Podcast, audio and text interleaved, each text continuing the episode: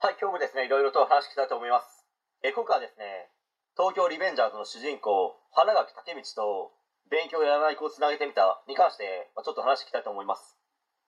まあ、東京リベンジャーズというですね、今も少年マガジンですね、連載してますけど、まあ、どんな内容かと言いますと、少年マガジン伝統のですね、ヤンキーストーリー漫画ですね。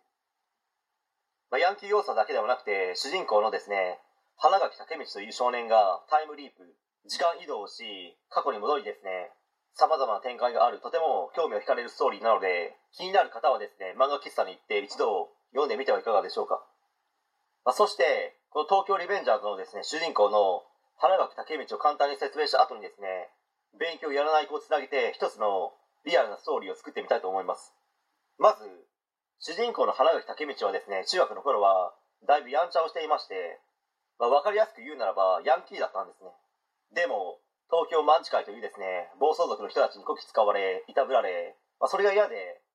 中学を卒業した後に一人暮らしをしていろんなバイトをしながら生活をしているという流れなんですけど本人はとても不器用でバイトでも失敗ばかりしていて先輩に怒られてばかりなんですね。毎日すいませんと言って謝ってばかりいる日々を続けているわけです。ではこの花垣武道みたいな人はいるのかと言われますと実際にいるんですよ。まあ、自分もですね若い頃は似たような部分はありましたし派遣でいろんな工場だとか会社に行って働いてきたので、まあ、その中にはですねやっぱり何をやってもダメな人って本当にいたんですよ。指示されなければ動けない人もいれば指示されてもですねできない人は実際にいますしいました。ではそういった人がですね高収入を得ることができるのか自分で仕事を作って経営者としてやっていくことができるのかと言われた場合ですね無理なんですね。まずある程度の収入を得るにしてもですね自分で考えて行動に移すってマストなわけですよ。でも勉強やらない人って、まあ、その前にですね勉強やらない人の中でもいろんなパターンがあるんですけど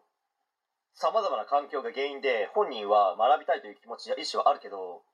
できないという人たちは当てはまらないと思いますし社会人になってからはですね特に問題なく普通にやっていけるのではないかと思います。そして他のことで才能が突出しているというか他の部分を伸ばそうと、まあ、そこに特化しているとかならばですねまた違ってくると思います。けど問題はですねそういったこともなくただやりたくないからやらない。今が良ければいいとか一生遊んでいたいとか楽して生きていきたいという認識でいるならば東京リベンジャーズの主人公花垣武道みたいにずっとバイトや派遣でいろんな人に怒られる馬鹿にされる年下にものすごく舐められるそんな人生がリアルに待ってますよ。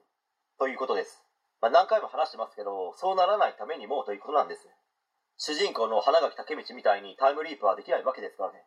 真剣に取り組まないと本当に後悔しますよという話です。